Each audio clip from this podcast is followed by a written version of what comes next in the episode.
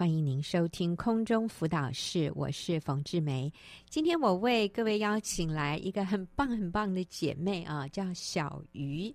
小鱼要跟我们分享她的生命故事，她的题目是《迷途小羊回家记》。那小鱼是一个很年轻的妈妈，哈，小鱼你好，你好，冯姐好，好。那啊、呃，你的故事可能是不是？我这样一看，要从二十几年前开始讲起啊，是不是？是迷途小羊回家记。那小鱼的故事非常精彩，我们就听小鱼来跟我们分享。嗯，从小父母对我期待很高，嗯，妈妈尽全力的栽培我，为我找最好的教授。在二十几年前，一堂课要价两千五百元，嗯，并且一周要上不同的科目各三堂。花尽了他所有的薪水，嗯，期待我长大以后能优雅的教钢琴，不为生活愁烦。妈妈对我说：“我们女人要有本事，靠自己赚钱，不要靠先生。”每次当我向你爸爸拿学费时，总是被他数落。你看，若是我没有工作能力，怎么能让你学钢琴呢？其实，爸爸对于我的疼爱有加。无论我想要什么，他都会给我。只是家里当时还有房贷，对于学琴的事，爸爸也想栽培我，但实在是负担不起，因此他们也常为此争吵。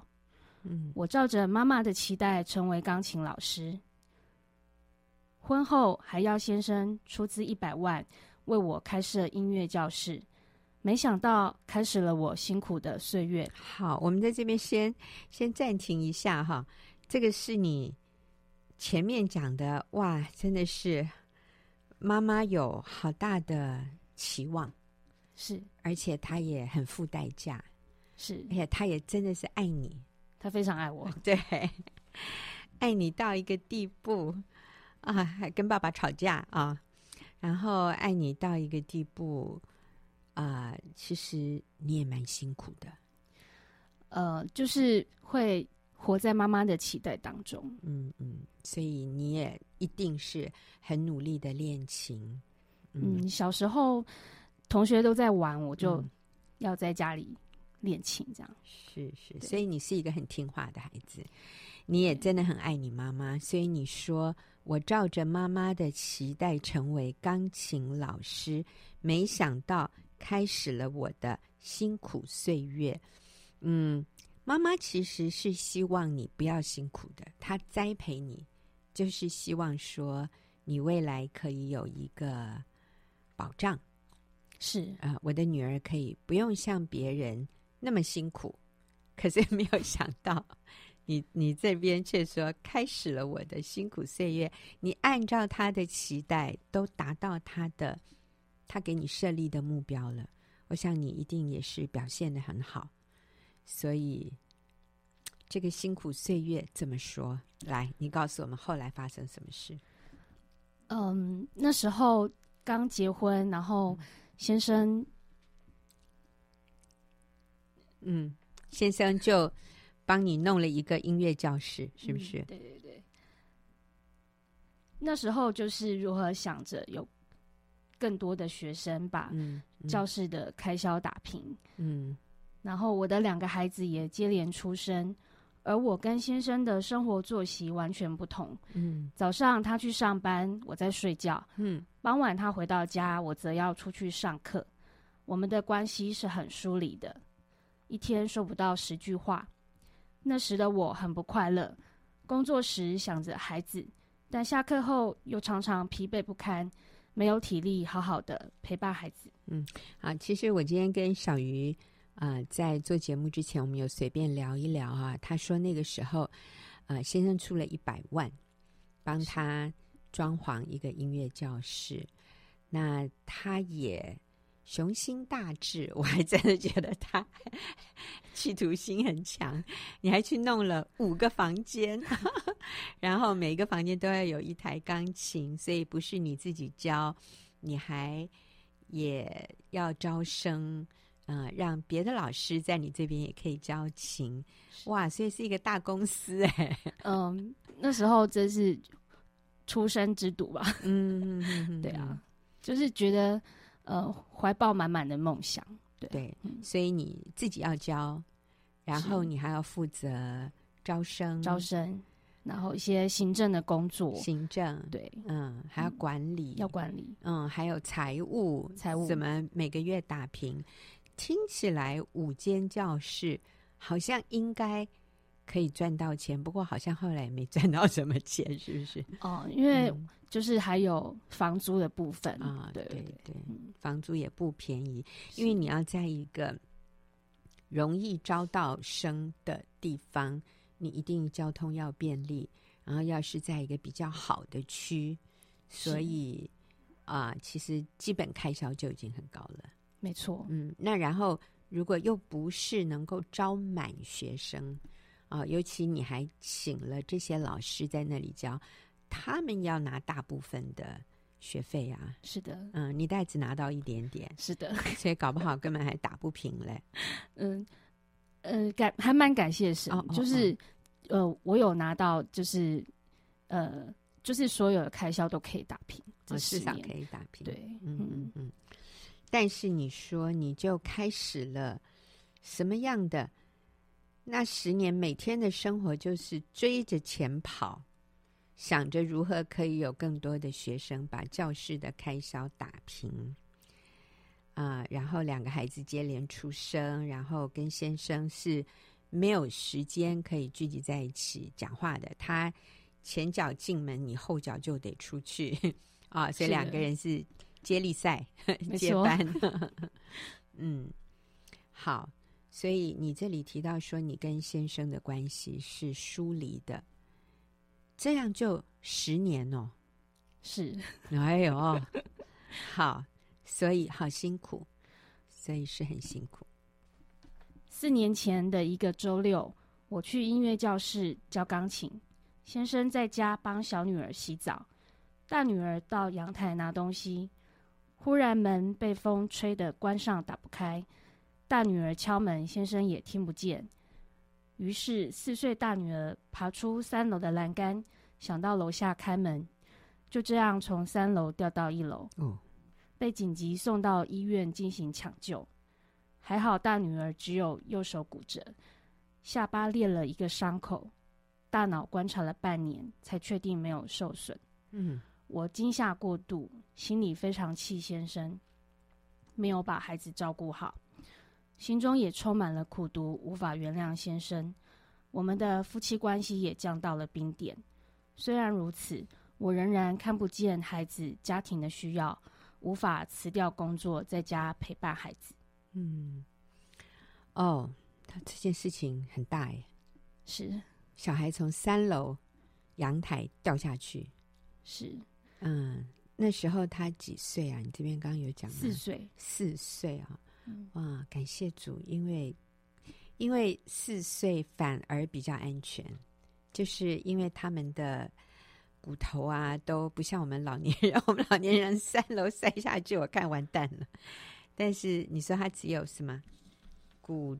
右手骨折，右手骨折，对。然后下巴裂了一个伤口。啊哈，对。嗯，后来有问大女儿，她是说她是嗯、呃，像蜘蛛人一样，就是攀着、哦、攀着那个墙的外围外墙这样。她、嗯、觉得那个高度，她好像可以跳下去这样。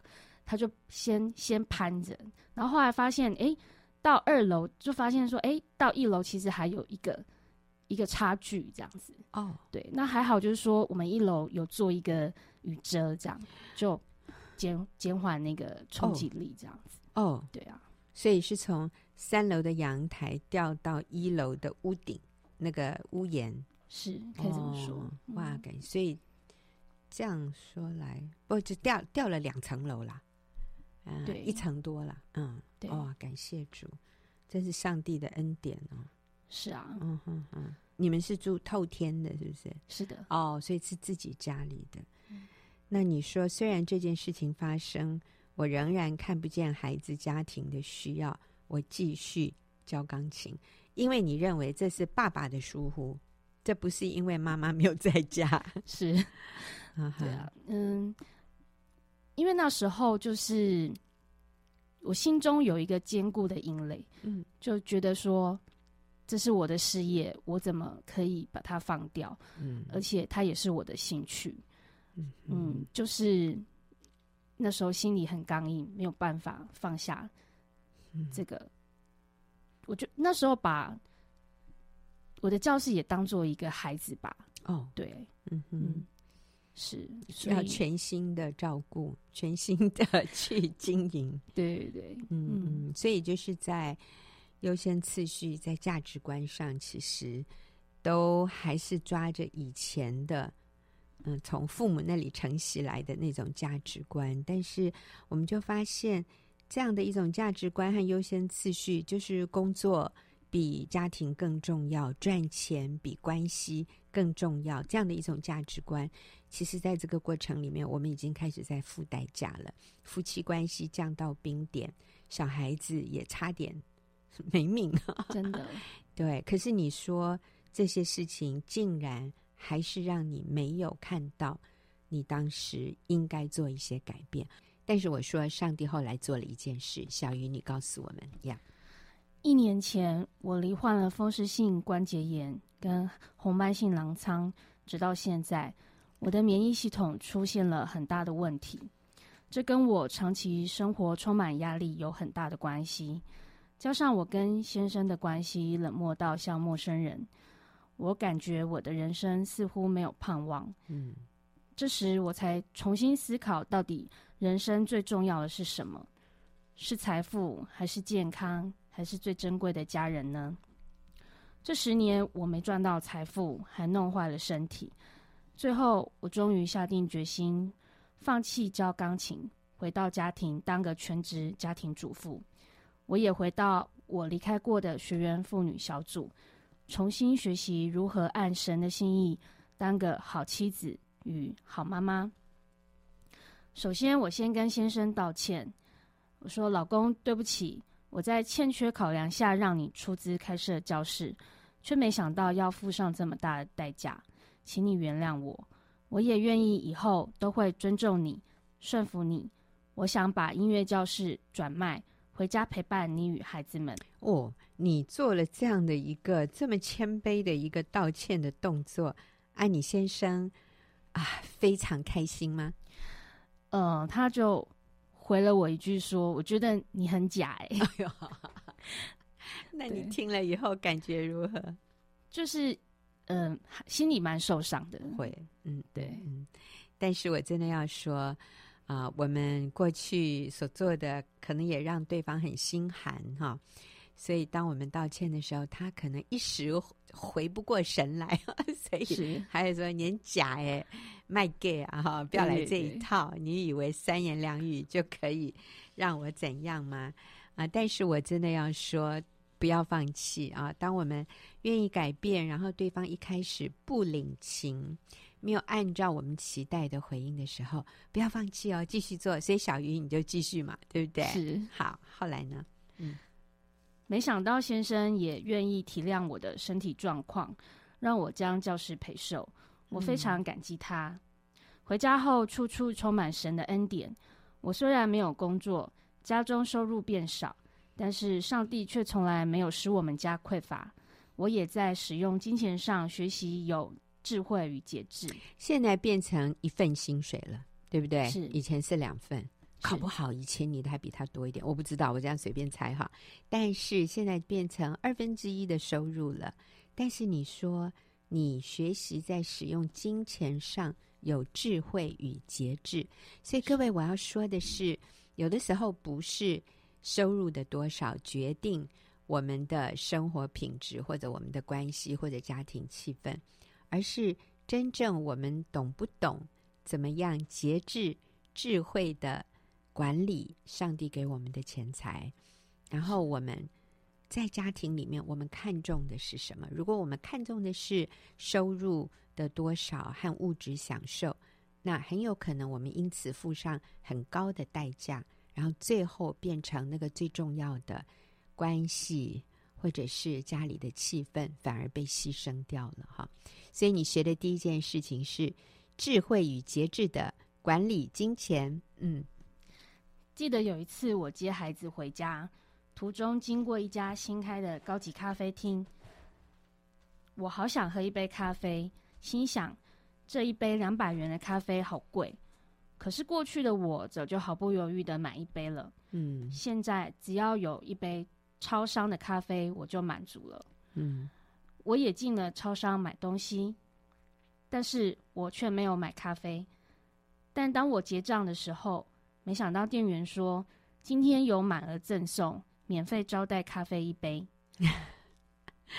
嗯。当下呢，我非常的感动，眼颗眼泪几乎快掉了下来。嗯，我知道这是爱我的天赋请我喝的，心中充满了感动。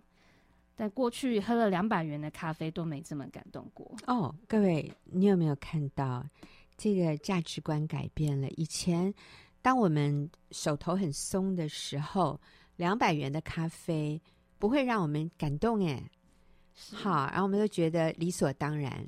啊、我我配得啊、我要犒赏我自己。可是，当我们学习节制，当我们不是那么有钱的时候，我们反而会在生活里面看到上帝的恩典。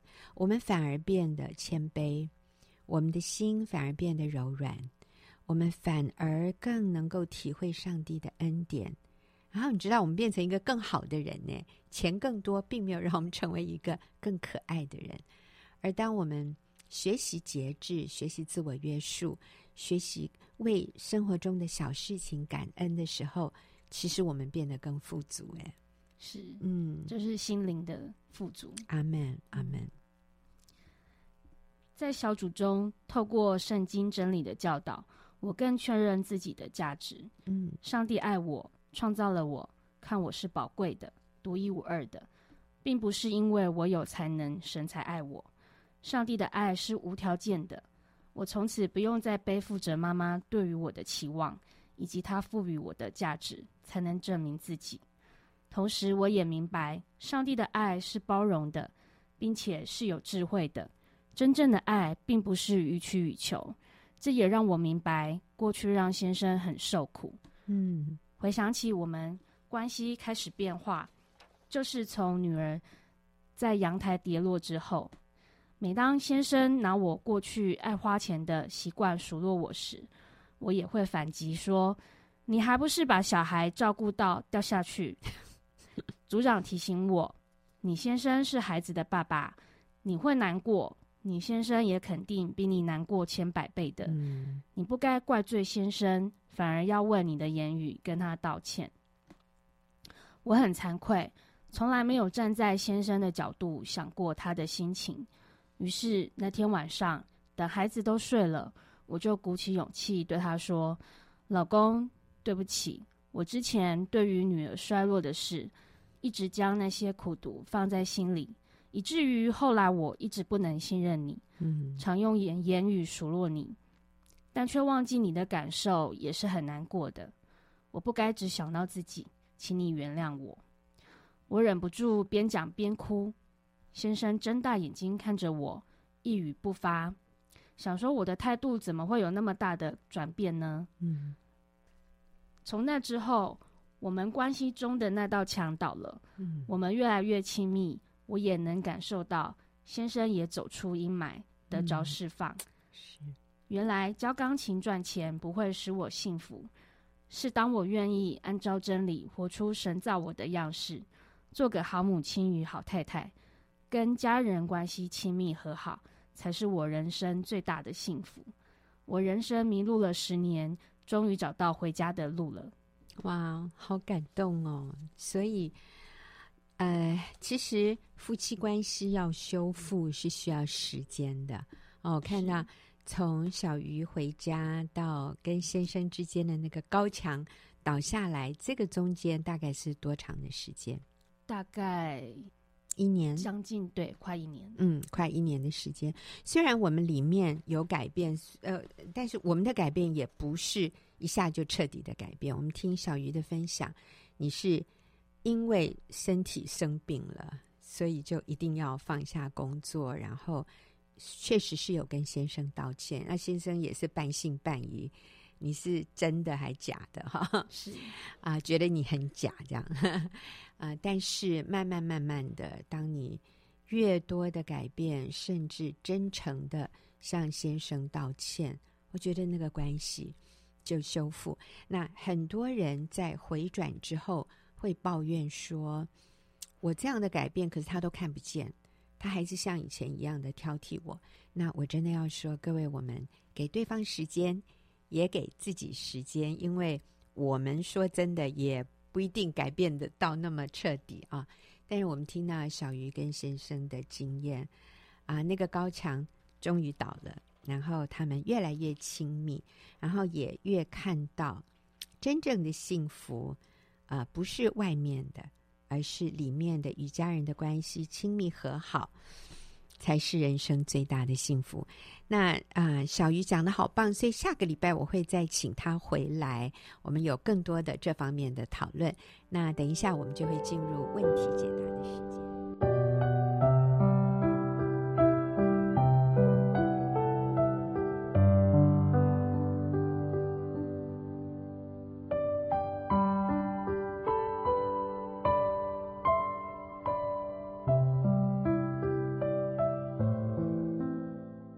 友，您现在所收听的是空中辅导室，我是冯志梅。进入我们问题解答的时间，今天和我一起回答问题的是秀敏。秀敏，你好，冯姐好。好，那我们今天有一位，我想她应该算是年轻的妈妈哈，嗯，写信进来，她说我们夫妻的工作是经营民宿，嗯，老公情绪暴躁，还吸过强力胶，也有忧郁症的状况。我那时候也向我所在的教会求助，我们小组长曲牧也给过我们极大的帮助，中间也去上了婚姻研习班，好像一切都往好的方向转变的时候，我老公却又掉入游戏的深渊，我想是电动游戏哈，嗯、啊，他说玩一整夜，然后从早上睡到下午两点，更夸张的是，我们的小女儿也跟着他天天混到凌晨三四点才睡。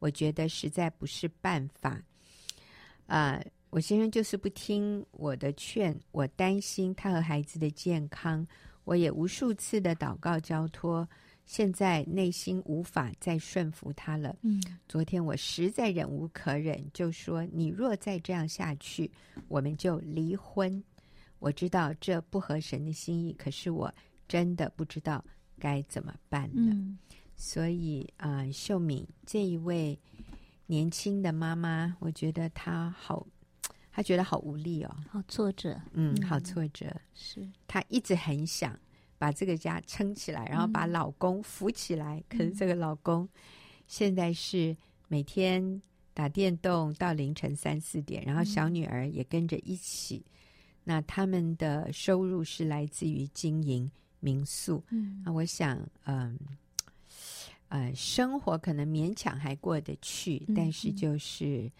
呃，这个丈夫的生活习惯让她很受不了。是，是，呃，我我想这个时候我们很天然的、很自然的一个反应啊，我们通常会想要去改变先生的行为，嗯，或者是呃，想要用一些。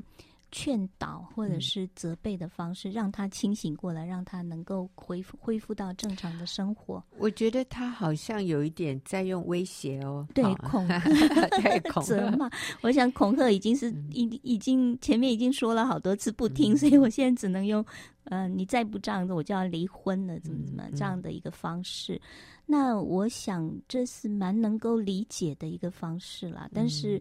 嗯嗯，可能当事人也会觉得这个说了也没有用，变得 对我，我觉得其实他好沮丧。嗯，他说，他说，呃，呃，我我跟他说，你若再这样下去，我们就离婚。嗯，我知道这不合神的心意，可是我真的不知道该怎么办了。嗯，所以他也知道，他用这样一个方法来威胁丈夫是，是不对的。对，对，我觉得很棒，嗯，就是里面的那个挣扎矛盾。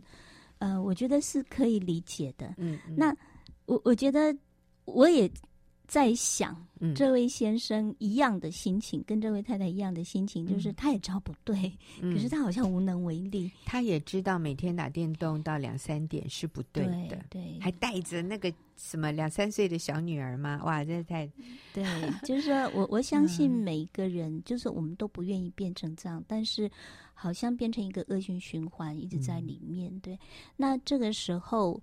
嗯，我我觉得嗯是很不容易，但是我们需要重新来整理一下这样的一个互动的关系。嗯，对，那嗯，因为这位写信进来的姐妹她是一位基督徒，嗯，所以我想就是我们要用神的方式，是不是用自己的方式，不是用这种就是责备，然后想要企图用我们自己的力量去改变先生。对，那我想。嗯，这个时候，这位姐妹可能最需要的就是她自己跟神的关系需要先恢复那个稳定。嗯，就是我们自己稳定，我们才能够去真实的去帮助我们的先生。如果我们也被这样的一个看到先生这样的一些行为，让我们觉得很不舒服，嗯，然后我们也有很多的焦虑情绪。再倒到先生身上，然后就变成一个恶性循环。这样，那我看到的是，这位先生里面最需要的是，呃，通常这种比较沉迷在一个瘾的里面的，有可能是像这位先生是打电动玩具嘛？嗯、那有些人是，嗯，对，网络成瘾，或者是对毒品类似之类的，对，就是不能，或者是色情网络。或者外遇，外遇也是一种语言。就是说，在一个罪的里面，在一个错误的里面，他没有办法靠自己的力量那个脱离脱离这样。我觉得基本上背后的那个呃核心的问题，都比较是因为他没有那个自我价值不清楚，嗯，嗯自我价值不清楚，没有自信，嗯。然后，嗯、呃，一个自我价值不清楚的人，通常他们比较会用一些错误的方式，因为他不知道什么是正确的方式来面对问题，嗯、所以他可能会用一些逃避。其实成瘾是一个逃避的现象，是他好像可以暂时忘记他的痛苦，对，对，暂时在里面他可以什么都不用想。其实，当他，嗯，其实那个是更多的，就是他累。我们说债务好了，就变成他那个负的，他他要去面对的事情就越来越多，越来越对。那呃，这个不会给他一个真实的帮助，但是他们会陷在里面没有办法自拔。嗯，我想是一个嗯，自我价值不清楚，逃避些逃避问题。嗯啊，然后我觉得还有一个是恐惧，就是他不知道要怎么去面对他的问题，所以就干脆 摆烂不管。跑到那个网络世界里面这样子，所以我想，如果做妻子的能够去真实的了解那个背后的需要，嗯，那我们才能够靠着神来，呃，帮助他，帮助我们的先生。嗯、那我想，这个是需要很长的时间。对，那个我们不要想说，呃，一次两次他就能够把这个习惯改过来。嗯，对，我觉得需要很长的时间。那他最需要的就是，呃，他需要知道自己是有价值的，嗯、他需要自己是，呃，被肯定的。嗯，呃，太太这边是完全不管我今天有多烂。我是被接纳的，嗯、我是被爱的，是对。那还有就是仰慕，我觉得就不外乎就是这些。我们做妻子的需要去靠着，就用这些来帮助我们的先生。是是，嗯，呃，这里面其实还有一些细节哈，嗯、因为这位女士写来的信是很长的，我刚刚是把它浓缩了啊。她原来的信里面也有提到。这个过程里面，先生也曾经去找过工作，嗯、就是送货的工作，但是也是做了没几天，就说啊、呃，天气太冷啊，哦，这个天气不好啊，他可能是骑机车送货吧，啊、然后就就算了，就辞职了。嗯、那我看到的就是这位先生可能也是觉得。其实不是只有说冷的问题，他可能也觉得很没面子。嗯嗯啊嗯，那当然也是辛苦啦。嗯，但是这个这个男人真的是需要更多的自信心上被肯定。那现在是夫妻两个人一起经营民宿，当然收入是不稳定的，嗯、或者说，嗯，这个太太也负了很大部分的责任，因为经营民宿，你就是要打扫啊，然后要。预备早餐呐、啊，然后要跟客人应对啊，嗯，呃，甚至呃，这个屋况啊什么，你你就是要每天整理啊。这个客人离开，你要洗床单呐、啊，洗枕头套，呃，打扫厕所，嗯，有可能，当我们夫妻一起做这样的一个工作的时候。我们会觉得，哎，我承担了大部分的责任，你好像很凉快哈，在旁边，是不是？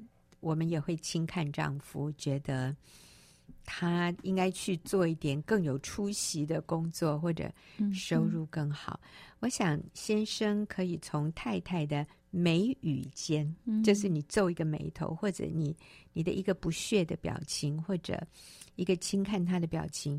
先生都很清楚知道你并不欣赏他，你并不仰慕他，嗯嗯，他就会更被推进那个游戏世界里面，嗯、在那里去寻找价值感，嗯，寻找成就感，因为他可以打打败那个假想的敌人，他就有、嗯、有一些成就感啊。但那那其实是一种催眠。是一种麻痹，那是不真实的，嗯、那像吸毒一样。当你离开那个游戏的时候，你你会有很深的失落。是，所以我想，呃，刚刚秀明讲的对，就是这位姐妹，我们鼓励你，就是用仰慕的眼神去看你的丈夫，在他有做的对、做的好的地方，感谢他。哎，我发现。你的先生没有外遇，哎，对不对？你在这里面完全没有提到这个问题。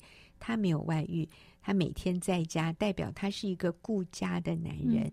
他也愿意来经营这个民宿，所以他也是有担当的。是按照他所做的一点点的好，一点点对的地方，我们来肯定他。好，那秀敏，你继续。啊，我想这个很不容易，嗯、因为看到先生好像所有的东西都不值得仰慕，不值得肯定哈。嗯、不过我觉得真的是神操练我们的信心，就是我们那个眼光要从先生的问题上面挪开。嗯，对，就是就是我我觉得就是学习去嗯，凭着信心去肯定他，仰慕他。可能刚开始你真的找不到。可仰慕的地方，嗯、但是我觉得，嗯，因为神也是这样看我们，嗯、就是我们没有值得他爱的地方，为我们，呃，舍己救赎我们的地方。嗯、但是神看的不是这些，他是按照我们的本相爱我们、接纳我们。我觉得我们信，这就是真实的信仰，就是你要回到那个信仰的。本质里面去，来跟先生经营建立这个关系，然后我也鼓励这位姐妹，嗯、呃，我觉得有些时候我们，嗯、呃，我觉得需要肢体的关系，需要那个肢体的关系，团气的关系，因为有些时候你一个人，你一直面对这些问题，你会很痛苦，你会掉进，就是陷入这个问题的里面，这样子。好，那还有就是。呃，我自己带小组，我发现就是不是发现，就是看到神的 作为。有些时候你会觉得说，真的问题好像很难解决，好像一直焦灼在那里。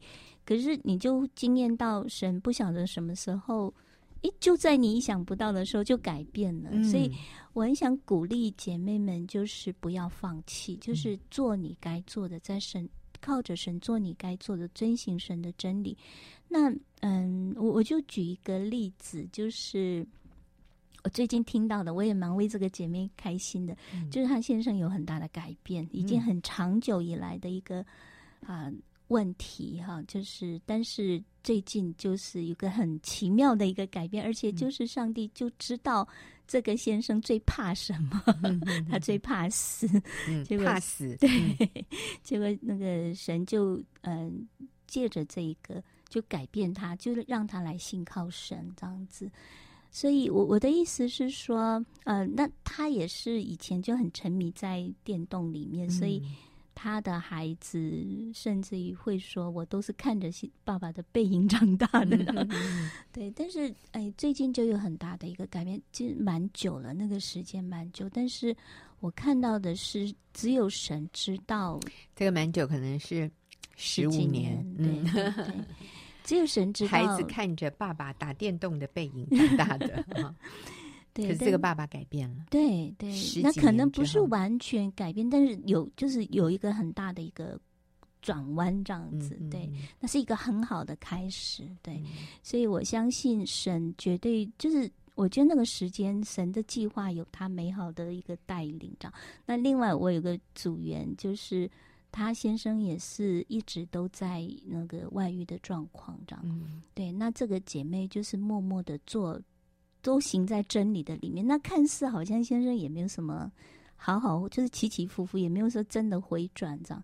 可是有一次，他先生就跟嗯他的妈妈讲说：“你去跟嗯、他的姐姐，就是跟先生的姐姐哈，说你要像我太太一样对我，就是这个太太对。”这个姐妹对先生是非常的敬重顺服，然后我觉得就是忍耐耶，在爱里面这个这个关系要要先理清，就是说先生的姐姐离婚，对对，那所以先生就跟妈妈就跟婆婆说，对，你要告诉姐姐，嗯，她应该。